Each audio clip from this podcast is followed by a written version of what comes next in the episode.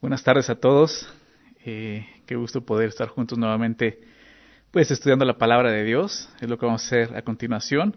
Y el día de hoy vamos a tener un mensaje especial. Vamos a hacer una pausa en nuestro estudio de jueces y vamos a tener un mensaje especial. El día de mañana, pues celebramos la Navidad y vamos a tener un mensaje especial de Navidad. Así que te voy a pedir que abras tu Biblia en Lucas, capítulo 2. Vamos a estar meditando en un pasaje ahí eh, sobre esto, sobre lo que vamos a celebrar eh, y todo el mundo va a celebrar que es Navidad. Eh, ¿De dónde proviene esta festividad, celebración? Pues de aquí, de la palabra de Dios, ¿no? Y aquí en Lucas nos describe perfectamente de qué se trata esto. Entonces quiero que vayamos para allá. Vamos a estar meditando en la primera parte del capítulo 2 y quisiera que comenzáramos con una oración. Vamos a hacer una oración para dar inicio. Así que acompáñame ahí en tu casa, cierra los ojos y vamos a orar. Señor, te queremos agradecer por este día.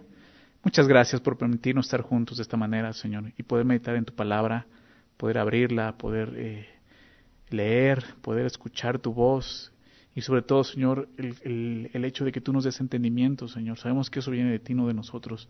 Y eso es lo que te pedimos, Señor, danos entendimiento en esta tarde, Señor, que podamos comprender, pues la verdad, Señor, que está escrita, Padre.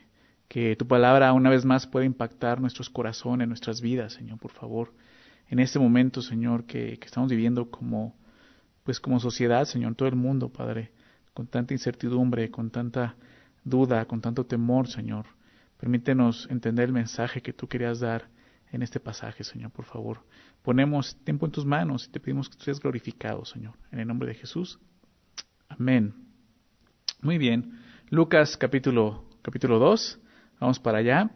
Y dice así los primeros versículos Aconteció en aquellos días que se promulgó un edicto de parte de Augusto César, que todo el mundo fuese empadronado. Este primer censo se hizo siendo Sirenio gobernador de Siria, e iban todos para ser empadronados, cada uno a su ciudad.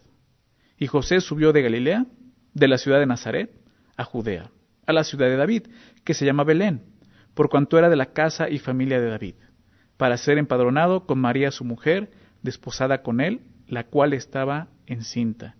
Y aconteció que estando ellos allí, se cumplieron los días de su alumbramiento, y dio a luz su hijo primogénito, y lo envolvió en pañales, y lo acostó en un pesebre, porque no había lugar para ellos en el mesón. Aquí es donde comienza esta historia. Si tienes eh, Biblia, esas Biblias que traen títulos, es posible que el título ahí en tu Biblia aparezca arriba como el nacimiento de Jesús, ¿verdad? Y de eso se trata la Navidad, del nacimiento de Jesús. La palabra Navidad proviene de esa, de, más bien la palabra nacimiento viene, o más bien la palabra Navidad viene de esa palabra nacimiento, natividad. Y, de eso se trata la, Navidad. Y aquí nos empieza a explicar, ¿no? Eh, de la forma más clara y bíblica, de qué, de qué se trata este nacimiento. Es el nacimiento de Jesús. Pero eh, al leer esos versículos, los primeros versículos, eh, del 1 al 3, lo primero que vemos es cuándo nace esto, cuándo sucede esto, cuándo nació Jesús. Lo que nos dice que fue en los días de Augusto César, que fue un gobernador de Roma, fue un emperador. Es más, él fue el primer emperador romano. ¿sí? Antes de eso, eh, Roma se, dirigía por leyes, ¿verdad? Eh, como una república, posiblemente. Pero es en este momento cuando este hombre llamado Augusto César toma eh, Roma como un imperio y él se convierte en el emperador. Y Augusto César fue, como te decía, el primer emperador. Este hombre, déjame hablarte un poquito de, acerca de él. Este hombre nació con el, con el nombre de Octavio. Realmente eh, Augusto César no era su nombre, él se llamaba Octavio. Su tío abuelo fue Julio César, quien lo adoptó como su hijo. Y cuando este hombre Octavio llegó al poder del imperio romano, se puso el nombre de Augusto, Augusto César, que en realidad bueno, el, César se lo puso por su tío, Julio César, pero él toma el nombre de, Augusto, que en realidad era un título, un título que significaba exaltado o consagrado. ¿sí? Eh, es muy interesante eso porque eh, eso es lo que estaba pasando alrededor del nacimiento de Jesús. ¿sí? Los gobernadores, eh, las autoridades romanas se consideraban así como dioses, buscaban que fueran exaltados por todos los hombres. ¿Sí? Aún él lleva ese título, Augusto, como es alguien consagrado, Dios lo ha bendecido con esa posición, algo así es lo que significaba. ¿no? Entonces él mismo se tomaba e-, ese nombre. Y, no solo eso, dice que en ese tiempo se promulgó un edicto de parte de Augusto, un oficio, algo que, que él pidió que se hiciera, que era un empadronamiento. Dice el verso 2, este primer censo se hizo siendo Sirenio gobernador de Siria. Nos, nos habla de otro hombre llamado Sirenio, que él simplemente fue el gobernador, no era el emperador, pero era el gobernador de esa área, de Siria, la cual eh, pertenecía eh, Palestina. ¿no? Este hombre, eh, según la historia, fue gobernador de Siria del año 6 después de Cristo al año 9 después de Cristo. Él estaba gobernando en ese momento. De ahí es donde muchos se dan cuenta que realmente Jesús nació en, esa época, no nació en el año 0, digámoslo así, nació en el año 6 más o menos.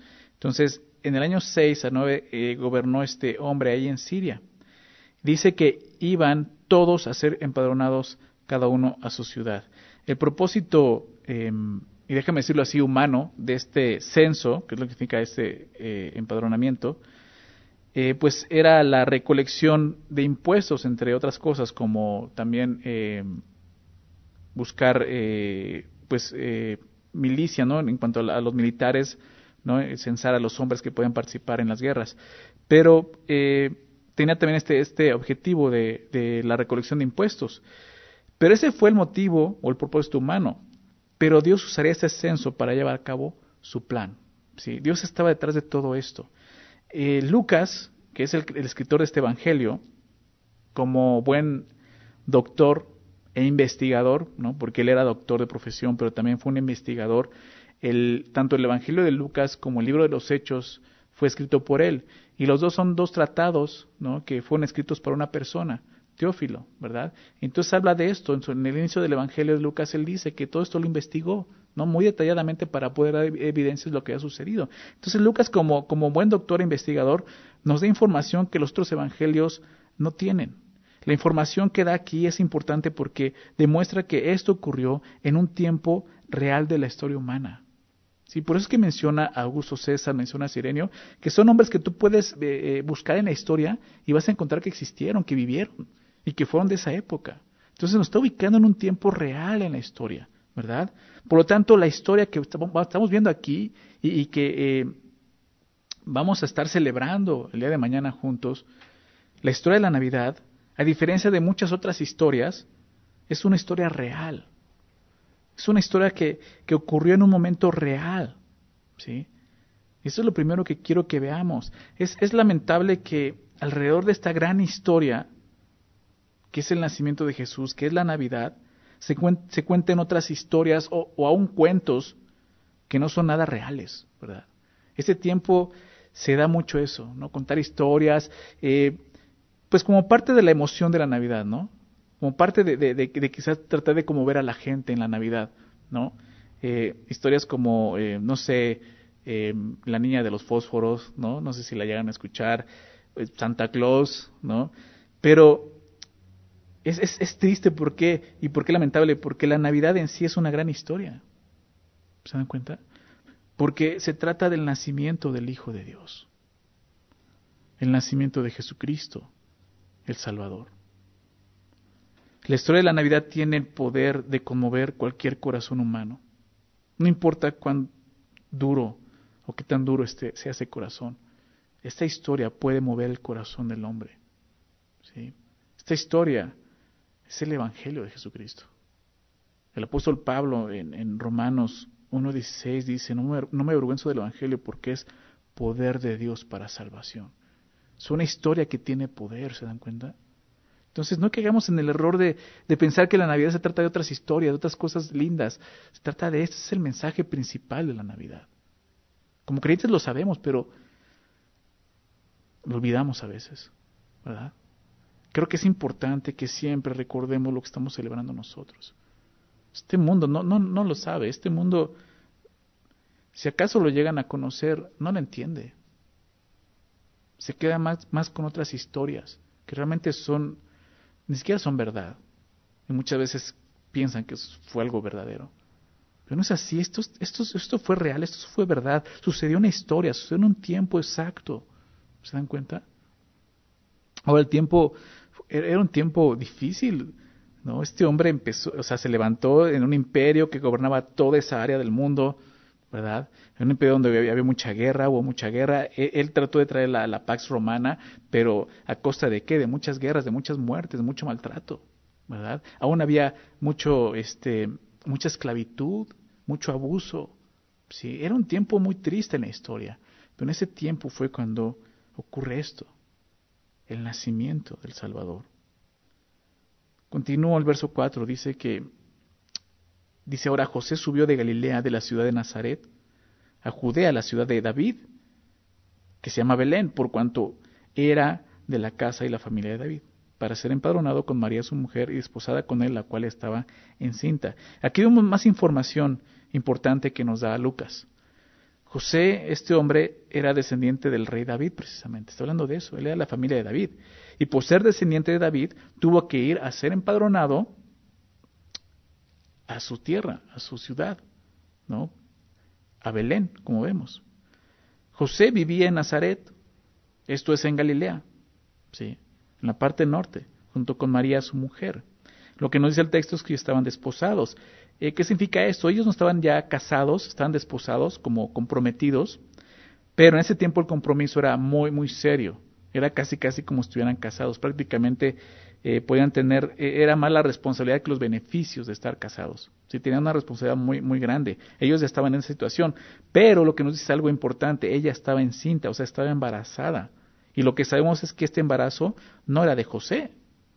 Si no recuerdan, esto fue de Dios, fue del Espíritu de Dios. ¿Por qué? Porque de ella vendría precisamente el Cristo, el Hijo de Dios. Quiero recordar esto en, en el capítulo 1 de este Evangelio. Fíjate lo que dice el verso 30, que es cuando el ángel le aparece a María y le da estas noticias a ella. Fíjate lo que dice, acompáñame ahí.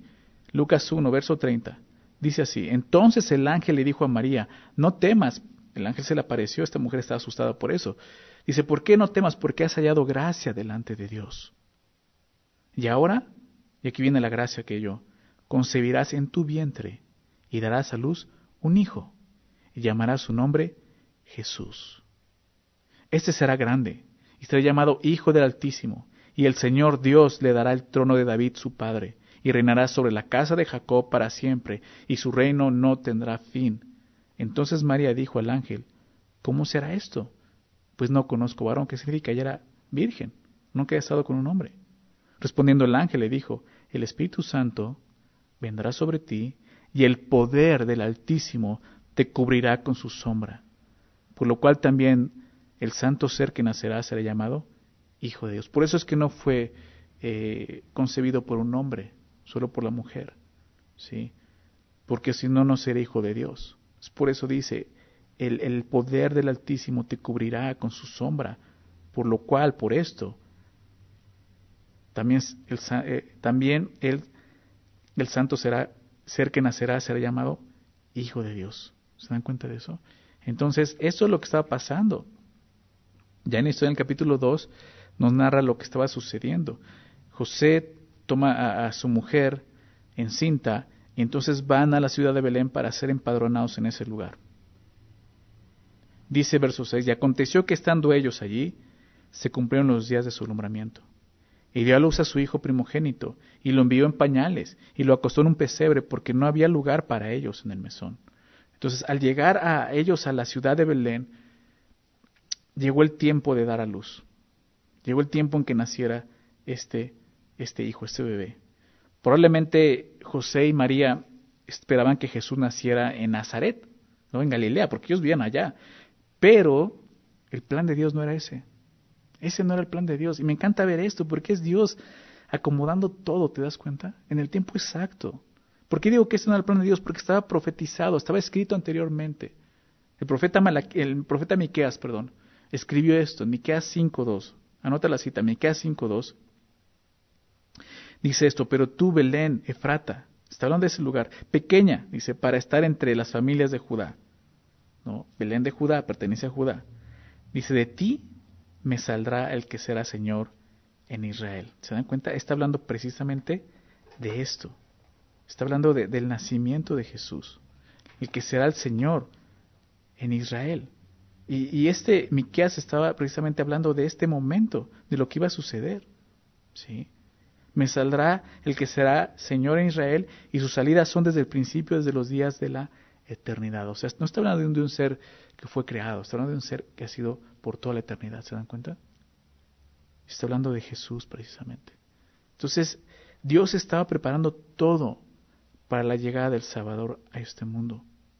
Y, fue, y así fue como ocurrió. ¿Sí? Cuando, entonces, cuando Jesús nació, sus padres, lo que vemos aquí es que no encontraron alojamiento en la ciudad. Ellos van a ser empadronados en la ciudad de Belén. Era común, no había hoteles en ese tiempo, pero había lugares, lugares llamadas, llamados mesones o posadas, donde se, tenía ese propósito, darle posada a la gente, a los viajeros que venían. Pero ya no encontraron lugar. ¿Por qué? Porque mucha gente iba a esas ciudades a ser empadronadas. Entonces ya no encontraron alojamiento en la ciudad. Y el texto nos dice que Jesús fue envuelto en pañales. ¿Sí? ¿Qué significa esto? Realmente no son los pañales que le compramos, ¿verdad? De, marcas, de desechables, no. Estas eran tiras de tela en las cuales se envolvían los, los bebés en ese tiempo. Y colocado en un pesebre, lo colocó en un pesebre. El pesebre era el, el, em, el comedor, digámoslo así, de los animales. Era donde se echaba la comida para que los animales fueran a comer. El lugar donde se ponía el alimento para los animales, ¿verdad? Ese era el pesebre. Un lugar, obviamente, eh, insalubre. ¿sí? Un lugar sucio. Pero ese fue el lugar donde Jesús fue puesto al nacer. En ese lugar. Esto es muy interesante, porque Jesús no nació en un lugar preeminente, ¿sí? como muchos hubieran pensado. No nació en un palacio o en un hogar judío bien acomodado. Él nació lejos de su hogar, ¿sí? No, o sea, no fue en Galilea, no fue en Nazaret, fue en Belén. Y sin encontrar un lugar decente donde nacer. Como vemos aquí entre comida y suciedad de animales. Ahí fue donde Dios quiso que su hijo naciera. ¿Se dan cuenta de esto? Así. Entonces, el nacimiento de Jesús no fue, no fue algo que ocurrió de repente, no fue algo arbitrario, era parte del plan de Dios. Fue parte del plan de Dios que su hijo llegara a este mundo de esta manera. Y aunque Augusto César y Sirenio gobernaban, era Dios quien estaba al mando de todo esto, ¿se dan cuenta? Es lo que quiero que veamos. Si esto, esto no fue, como te decía, algo arbitrario, fue una sorpresa, al azar. O sea, Dios estaba planeando todo esto. Y quiero que pienses en esto, pensemos en esto. Porque de eso se trata. El Dios de gloria, el único y sabio Dios, dejó su trono de majestad para entrar en el cuerpo de una mujer y padecer todo lo que eso implica. Depender 100% de ella durante nueve meses. ¿Te imaginas eso? Sufrir la experiencia, simplemente esto, esto la experiencia de un parto. ¿sí? Hace poco alguien me platicaba y me, contaba esto, un parto eh, eh, eh, puede ser un trauma. O sea, realmente nosotros no tenemos recuerdo de, nuestro parto, ¿no? Y estoy seguro que ninguno de nosotros recuerda el momento en que nació. Dice, ¿por qué? Porque realmente esa experiencia nos dejaría traumados para toda la vida. ¿Sí? O sea, es algo así fuerte. Y Jesús lo vivió. Dios, siendo Dios, vivió eso, experimentó eso. Y después experimentó la condición de un bebé, un bebé frágil y necesitado del cuidado de sus padres. Imagínate un bebé que, que lo alimentaran, que lo cambiaran cuando se ensuciaba, que lo bañaran, que lo orllaran, ¿no? Se ve que tengo bebé en casa, ¿verdad? que le enseñaran a caminar, a hablar, etcétera, etcétera. Dios, Dios tomó ese lugar, ¿te das cuenta? Por lo tanto, la humillación de Jesús no inició cuando fue arrestado. No inició ni siquiera cuando comenzó su ministerio. No inició cuando nació. Su humillación comenzó cuando dejó su trono de gloria para venir a este mundo. Sí, muchos creen que la Navidad comienza cuando Jesús nace, pero la Navidad comenzó desde antes, desde antes de la, fundación del mundo, cuando Dios había hecho este plan, enviar a su Hijo, enviar a su Hijo a este mundo para salvarnos. ¿Se dan cuenta de eso? De eso se trata. Me recuerda mucho las palabras del apóstol Pablo en Filipenses 2. Definitivamente tenemos que recordar esto. Nos habla de eso, Filipenses 2, 6. Jesús, el cual siendo en forma de Dios, dice que no estimó el ser igual a Dios como cosa que aferrarse. Él no se aferró y dijo, no, yo no voy a dejar mi lugar para ir a ese lugar. Él no se aferró a eso, sino que se despojó a sí mismo, tomando forma de siervo. ¿Se dan cuenta? Hecho semejante a los hombres. Y aquí lo estamos viendo. Y estando en esa condición de hombre, se humilló a sí mismo. Desde aquí, ¿verdad? Naciendo como bebé. O sea, Jesús no llegó a la tierra como un hombre de 30 años y va a comenzar su ministerio. Jesús llegó así. ¿Se dan cuenta? Como un bebé en el vientre de una mujer, padeciendo y sufriendo todo esto. Se humilló a sí mismo haciéndose obediente hasta la muerte, y fue hasta allá y muerte de cruz. De eso se trata. La llegada de Jesús, realmente lo que vemos aquí fue una figura de lo que iba de lo que él iba a sufrir 33 años después. Así como los padres de Jesús no encontraron alojamiento en la ciudad de Belén, y el único lugar fue este lugar un pesebre, asimismo Jesús no encontraría lugar en su pueblo más que en una cruz. Y quiero que recordemos esto, porque de eso se trata el nacimiento de Jesús. Vamos a ir para allá, fíjate lo que ocurre ahora en el verso 8. Dice, había pastores en la misma región, que velaban y guardaban las vigilias de la noche sobre su rebaño.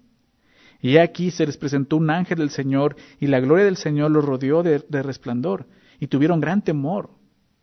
Pero el ángel les dijo, no temáis, porque he aquí os doy nuevas de gran gozo, que será para todo el pueblo, que os ha nacido hoy en la ciudad de David un Salvador, que es Cristo el Señor. Esto os servirá de señal. Hallaréis al niño envuelto en pañales, acostado en un pesebre.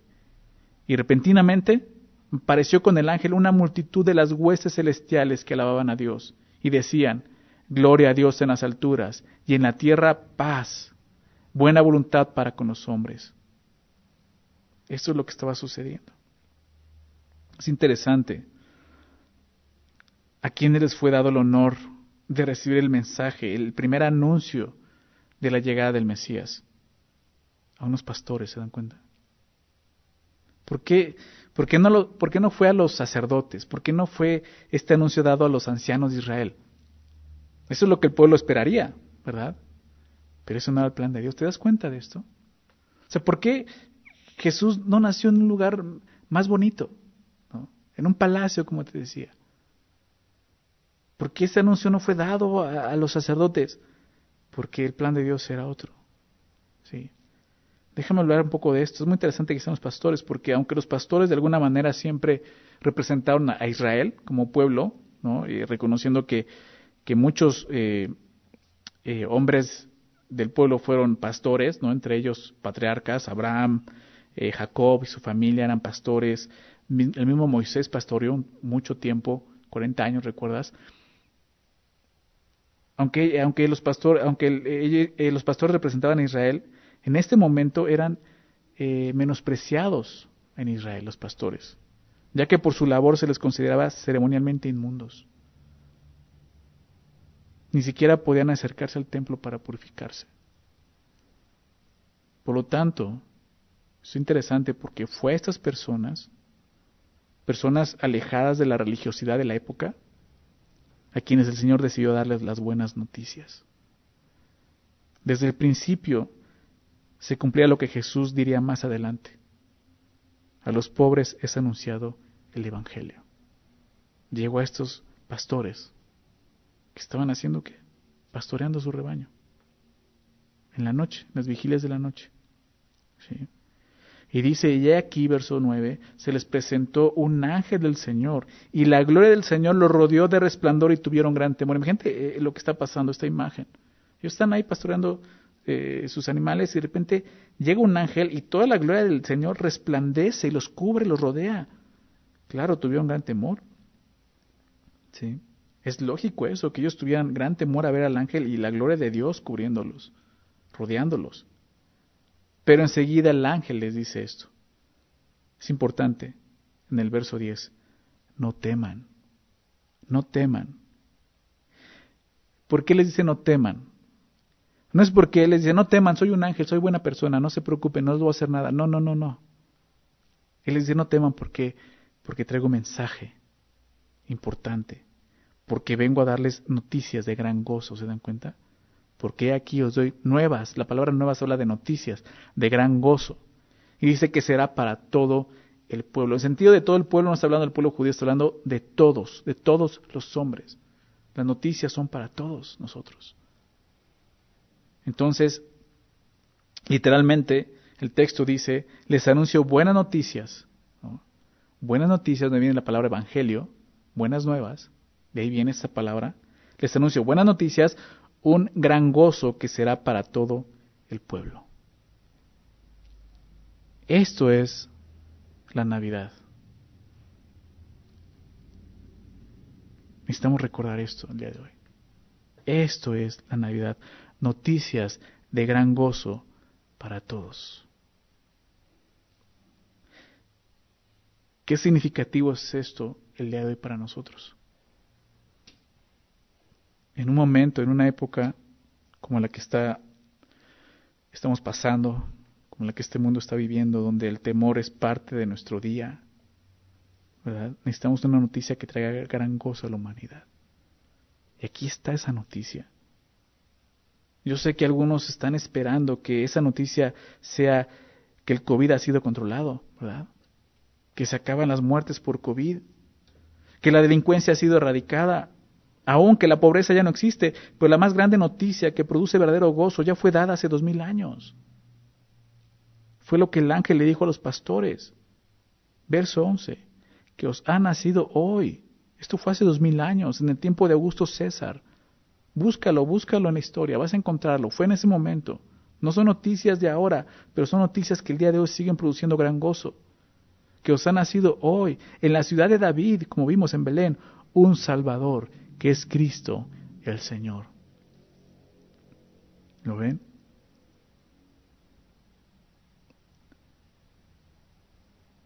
quiero que pongas atención lo que dice. No dice ha nacido, dice les ha nacido, mostrando claramente el favor de Dios hacia nosotros. ¿Sí? Les ha nacido Dios. Dios les ha dado esto a ustedes. ¿Sí lo ves? En un solo versículo, verso 11, aparece esta poderosa noticia. Ha nacido Cristo la palabra Cristo es Mesías, está hablando del ungido de Dios. Y no solo dice eso, el Salvador. Y no solo dice eso, dice el Señor. ¿Se dan cuenta? Muy claro lo deja. Para los judíos era claro entender quién era el Cristo, el Mesías, el ungido, el esperado. Aquel libertador que venía a salvarlos, pero ellos no entendían claramente de qué. Pero aquí dice un Salvador, para todos nosotros es el Salvador y es el Señor. La palabra Señor habla del amo. ¿sí? Dios no envió un emperador. Dios no envió un juez. Él envió un salvador, ¿se dan cuenta? Es lo que nos dice aquí. Eso fue lo que lo que también el ángel le dijo a José. Esto está en Mateo 1, déjame citar este versículo, Mateo 1:21 es cuando el ángel le dice, toma, ah, no, no, no, no, no, no te separes de María, tómala por mujer. Porque lo que ella viene, lo que ella, ella está es, viene de Dios. Y fíjate lo que dice el verso 21 de Mateo 1, y dará a luz un hijo, y llamará su nombre Jesús. Lo mismo que le dijo a la mujer, se va a llamar Jesús, lo mismo que le dijo, le dijo María. ¿Qué significa Jesús? Salvador. Por eso dice, porque Él salvará a su pueblo de sus pecados. ¿Te das cuenta de esto? Él salvará al pueblo de qué? De sus pecados. Envió a un Salvador porque eso es lo que necesitábamos todos nosotros. A alguien que nos salvara. ¿Que nos salvara de qué? Que nos salvara de nuestro pecado. Que nos salvara de nosotros mismos. No vino a salvarnos del COVID, ¿te das cuenta? No vino a salvarnos de la delincuencia, vino a salvarnos de nuestro propio mal, que es el pecado. Si, no entiendes esto, no vas a entender la historia de la Navidad. Qué importante es que entendamos esto. La mayor necesidad era esta para todos nosotros, salvación. Por eso Dios envía un Salvador. Entonces necesitamos recordar esto, que el bebé en el pesebre es también el salvador del mundo. De repente vemos la Navidad simplemente como eso, un bebito que ha nacido y qué bonito niño. tenemos que recordar esto, es el hombre que murió en una cruz por nosotros, el hombre que venció a la muerte y resucitó para darnos vida eterna, para salvarnos. Eso implica el Salvador. Entonces el Padre envió al mundo a su Hijo y al hacerlo nos mostró la, la expresión más grande de su amor. Su Hijo haciéndose carne para salvarnos. Juan 3:16, porque de tal manera amó Dios al mundo. De tal manera, fíjate lo que dice, de tal manera amó Dios al mundo, a los hombres, está hablando de la humanidad, que ha dado a su Hijo unigénito, ha dado a su Hijo unigénito, para que todo aquel que en Él cree no se pierda, más tenga vida eterna. Eso es lo que estamos viendo aquí, eso es lo que está sucediendo. El niño en el pesebre creció y llegó a ser un hombre que pudo caminar hacia la cruz en nuestro lugar. Un hombre que podría, pondría sus manos voluntariamente en el madero y permitiría que fueran clavadas sus manos para poder cubrir con su sangre los pecados de todos nosotros. De eso se trata. Por lo tanto, la esencia de la Navidad es un mensaje de salvación. La Navidad es el Evangelio, ¿se dan cuenta? Son las buenas noticias de Dios al hombre. Esto es lo que vamos a celebrar el día de mañana. Veamos qué ocurre entonces. El ángel le dice, esto servirá de señal. Hallaréis al niño envuelto en pañales, acostado en un pesebre. Lo que sucedió, dice, ahí se van a dar cuenta, ¿no? y van a poder localizarlo y van a ver quién es este niño que nació. Y repentinamente, dice verso 13, apareció con el ángel, hasta aquí solo había un ángel, pero dice, apareció con ese ángel una multitud de las huestes celestiales que alababan a Dios y decían, gloria a Dios en las alturas y en la tierra paz, buena voluntad para con los hombres. Qué increíble manifestación, ¿verdad? De repente al lado de este ángel aparecen multitudes de estas huestes, no sabemos cuántas, pero huestes y multitudes habla de probablemente decenas, cientos, quizás miles de ángeles alrededor. O sea, si anteriormente se habían espantado estos pastores a ver al ángel y ver y ser rodeados por la gloria de Dios, imagínate ver estas huestes espirituales, pero lo más importante era lo que estaban haciendo. ¿Qué hacían? Alababan a Dios, alababan a Dios, ¿te das cuenta? Y decían gloria a Dios en las alturas. El canto de los ángeles mostraba lo que solo ellos pudieron ver en ese momento lo que solo ellos pudieron contemplar, considerar, estimar, que fue esto, ver al Creador del universo llegar a este mundo de la manera más humilde y frágil, naciendo como ser humano. Porque Dios había prometido eso, que el Salvador sería un humano. Ellos lo vieron, ellos, ellos habían visto a Jesús en toda la eternidad, por toda la existencia, toda la eternidad, de repente lo ven haciendo este milagro. ¿Se dan cuenta? Entonces, ¿qué hacen? Dar gloria a Dios. Porque saben, ellos entendieron exactamente a qué venía Jesús. A salvarnos. Y vino en la forma como tenía que ser, en un hombre. Porque así estaba escrito y así fue profetizado desde Génesis. Génesis 3.15. Fue donde eh, eh, Dios le dice a la serpiente, cuando el hombre peca y es, es engañada la mujer por la serpiente, el hombre es seducido y peca le dice a la, serpiente, y pondré enemistad entre ti y la mujer, y entre tu simiente y la simiente suya, está hablando de su descendencia, ¿verdad? Y aquí estamos viendo esa simiente es el hijo. Esta te herirá en la cabeza. La simiente de la mujer iba a herir a la, a, la serpiente con una herida mortal a la cabeza. Tú le herirás en el calcañar. Si va a haber una herida, ¿cuál fue esa herida? La cruz el sufrimiento que Jesús padeció y llevó, pero la victoria la llevó él porque él venció a la muerte, venció a Satanás, venció a la serpiente, ¿te das cuenta de eso? Estaba profetizado que vendría por, por, por la mujer y así llegó en esta virgen. Déjame citarte lo que dice el apóstol Pablo en 1 Timoteo 3:16 y habla de esto, 1 Timoteo 3:16, e indiscutiblemente dice, esto no se puede discutir, grande es el misterio de la piedad y es este, la Navidad, el nacimiento de Jesús. Grande es el misterio de la, de la piedad. Dios fue manifestado en carne. ¿Sí lo ven? Así, grande es este misterio, grande es esta historia. Justificado en el Espíritu. Y dice, visto de los ángeles. ¿Se dan cuenta? Predicado a los gentiles, creído en el mundo, recibido arriba en gloria, todo lo que ocurrió. Pero dice aún visto de los ángeles. Los ángeles estaban contemplando esto y considerando esto. ¡Wow! ¿Qué está pasando? El Dios de gloria dejó su trono y ha venido a nacer en un cuerpo humano. Es por esto que terminan alabando a Dios, dándole gloria a Dios. Esto debe de ser sorprendente no solo para ellos, para todos nosotros. ¿Te das cuenta? No necesitamos más historias bonitas de Navidad. No necesitamos más historias conmovedoras, cautivadoras. ¿Por qué? Porque la Navidad en sí es la mejor historia jamás contada. Dios se hizo carne para salvarnos. Y el fin y propósito de la Navidad es lo que cantan los ángeles. Verso 14. Gloria a Dios en las alturas y en la tierra paz. ¿Se dan cuenta de eso? La Navidad se trata de que todos podamos ver al Salvador y demos gloria a Dios. De eso se trata la Navidad. Ninguna otra historia cumplirá este propósito. La Navidad se trata de Dios y su gloria. Recuerda esto el día de mañana cuando estés con tu familia. Recuérdales esto, háblales de esto, diles de esto se trata, lo que estamos celebrando hoy. ¿Sí? Es más, quizá en que podemos estar juntos, ¿verdad? Y, yo te animo, no, estés, no, no, no, no vayas a fiestas, quédate en casa. Quédate en casa y medita en esto.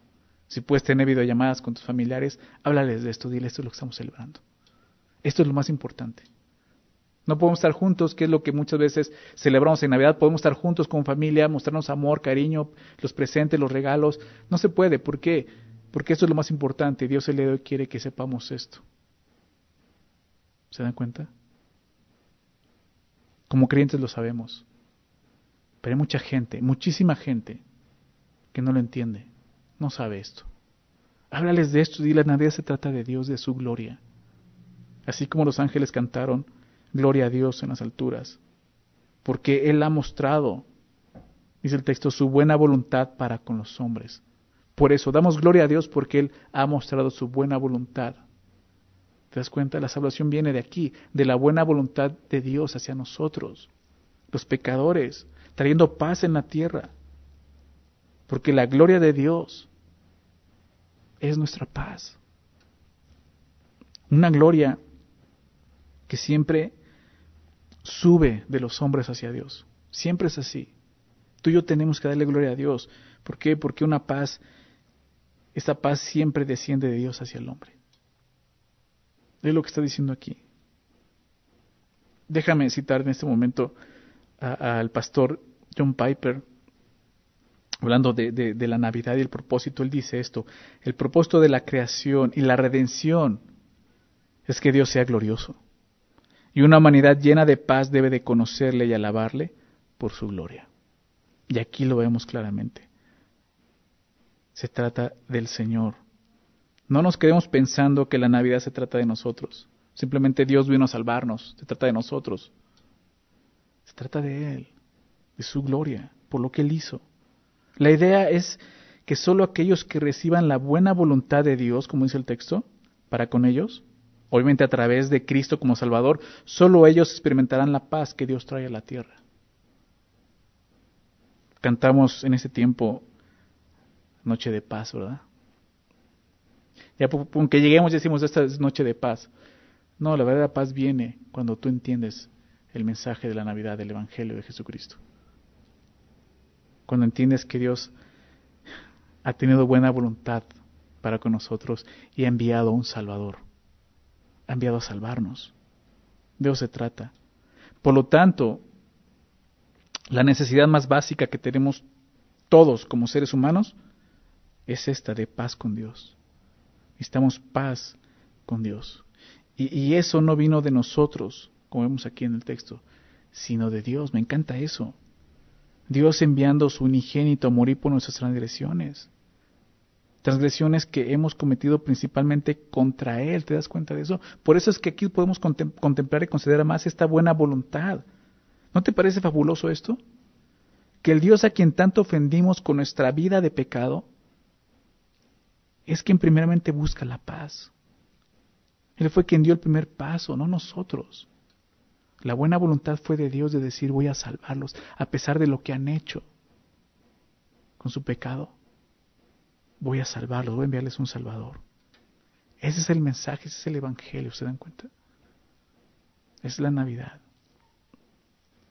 Vamos a ver esta parte final, verso 15. Sucedió que cuando los ángeles se, se fueron de ellos al cielo, los pastores se dijeron unos a otros, pasemos pues hasta Belén y veamos esto que ha sucedido y que el Señor nos ha manifestado. Vinieron pues apresuradamente y hallaron a María y a José y al niño acostado en el pesebre. Y al verlo, dieron a conocer lo que se les había dicho acerca del niño. Y todos los que oyeron, todos los que, todos los que oyeron, se maravillaron de lo, de lo que los pastores les decían.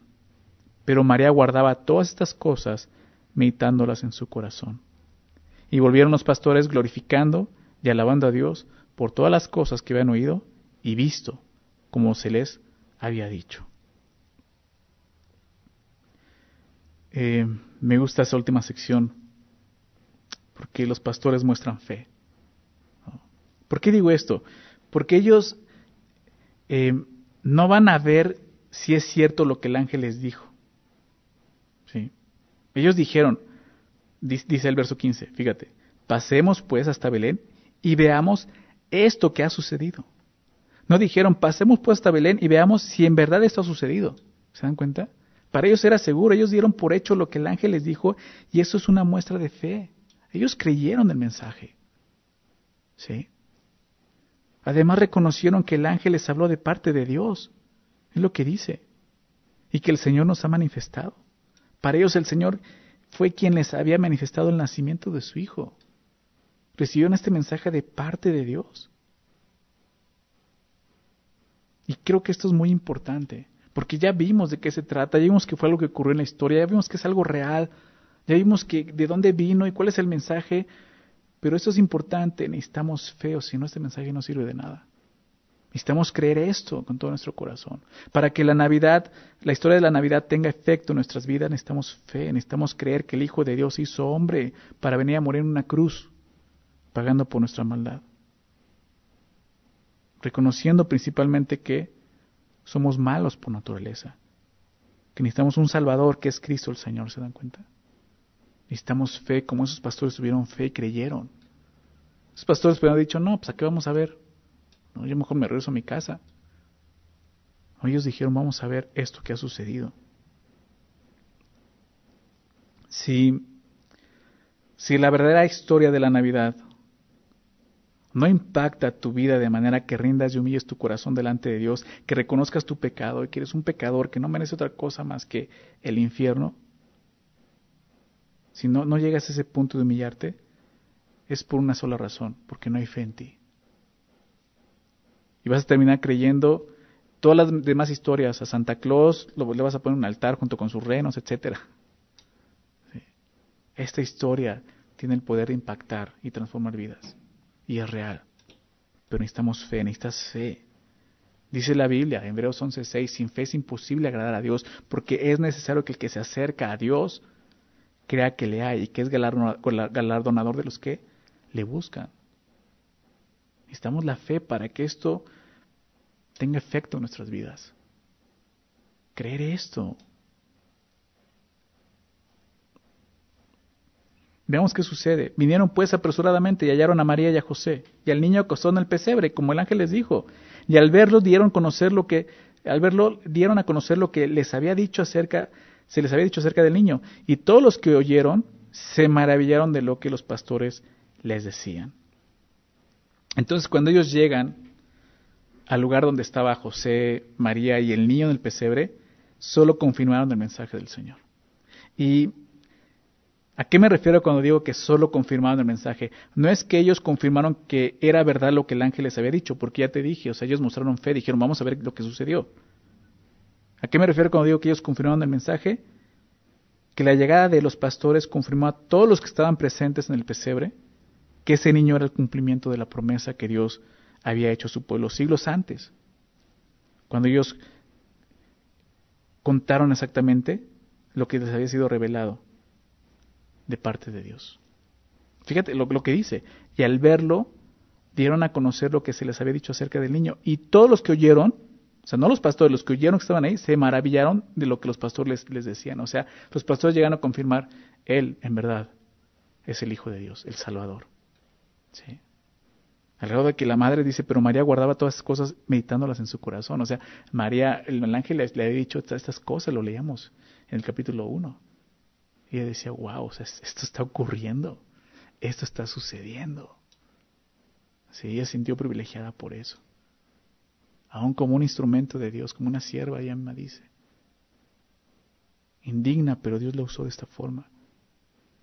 Entonces estos pastores solo fueron esa confirmación para todos los que estaban ahí en el pesebre, de que en verdad Dios estaba cumpliendo su plan de salvar al hombre de su pecado. Por último, en el verso 20, vemos a los pastores tomando el lugar de los ángeles. ¿Te das cuenta? Fíjate lo que dice. Volvieron los pastores glorificando y alabando a Dios por todas las cosas que habían oído y visto, como se les había dicho. ¿Recuerdas que estaban haciendo los ángeles en el verso 14? Estaban alabando a Dios, verso 13, y glorificando a Dios, verso 14. Y ahora esos pastores regresan haciendo esto, glorificando y alabando a Dios por todas las cosas que no solo habían oído, dice el texto, sino que habían visto. Ahora eran testigos presenciales de esto. Estos pastores fueron los primeros testigos del milagro más grande de todo el universo. La salvación del hombre pecador. ¿Se dan cuenta? Un testimonio muy claro. Fue real. Fue real, esto ocurrió.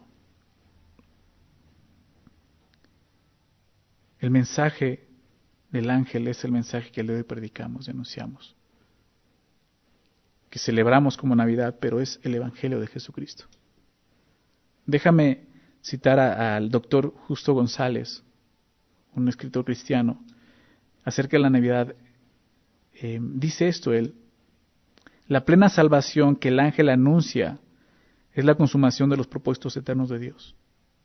Es la consumación de los propósitos de un Dios que nos creó para comunión consigo, a imagen del que sería el Verbo encarnado.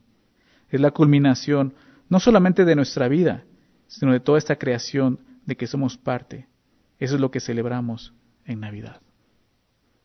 La Navidad es más grande de lo que este mundo puede pensar. Es Dios haciéndose hombre, viniendo a salvarnos de nuestro pecado. En Belén como vimos, no habría lugar para el Salvador, como no lo hay ahora en muchos corazones. Muchos siguen endurecidos sin recibir este mensaje, quieren creer más otras historias para ser conmovidos.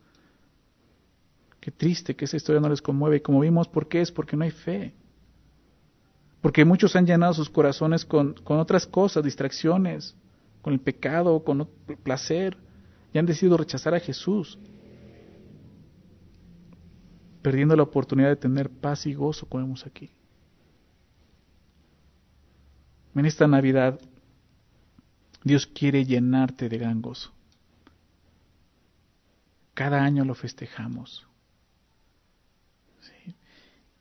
Y es una oportunidad de recordar esto y de que realmente Dios venga a llenar de gran gozo el corazón de los hombres. Un gozo que no dura solo un día o una noche, sino una eternidad. Eternidad por eso es gran gozo, pero es necesario, es necesario esto que creas con todo tu corazón el mensaje que trajo el ángel a los pastores. Que ha nacido, que nació hace dos mil años en la ciudad de David, un Salvador, que es Cristo el Señor. Jesús, el Salvador, vino a eso, a morir en una cruz para salvarnos de nuestro pecado. ¿Qué necesitas? Simplemente creerlo, tener fe, como los pastores mostraron fe. Es lo único. Dios se trata la Navidad. Esta es la gran noticia. Olvidemos de, olvidémonos de estas historias que rodean la Navidad, centrémonos en esta historia verdadera que ocurrió. ¿Y qué es la esencia de la Navidad? La historia del nacimiento de Jesús. Celebremos con alegría, celebremos con gran gozo la Navidad, celebremos la llegada de nuestra salvación. Eso es lo que significa la Navidad. Que el día de mañana no olvidemos esto. Podemos recordarlo. Te animo a que leas nuevamente este pasaje día de mañana ahí, antes de, de cenar con tu familia. Lee estos versículos, recuerda esto, dale gloria a Dios, dale alabanza a Dios. Porque Él ha enviado a un Salvador y cree en el Evangelio. Gracias a Dios que nos ha mostrado su buena voluntad, ¿verdad? Gracias a Dios. El día de hoy tenemos paz, ¿verdad? Aún en medio de, de, de, de este, de, toda situación que nos rodea, del temor que nos rodea en este momento, tenemos un mensaje que puede traer gran gozo aún en esa situación. La paz de Dios. Jesucristo, nuestra paz. Recordemos esto. Vamos a orar. Señor, muchas gracias por tu palabra. En verdad, Señor, eh, es un gran consuelo en los momentos difíciles para nosotros, en un tiempo tan difícil, en, una época tan difícil, Señor, aún nosotros festejando esto, eh, no, no, no pudiendo celebrar como otros días, otros, otros años, Señor, pero creo que aún esto lo haces para que podamos enfocarnos en lo que realmente estamos haciendo. Y te doy gracias por recordarnos esto, Señor. La verdadera historia de la Navidad, Señor, se trata de ti, de tu gloria.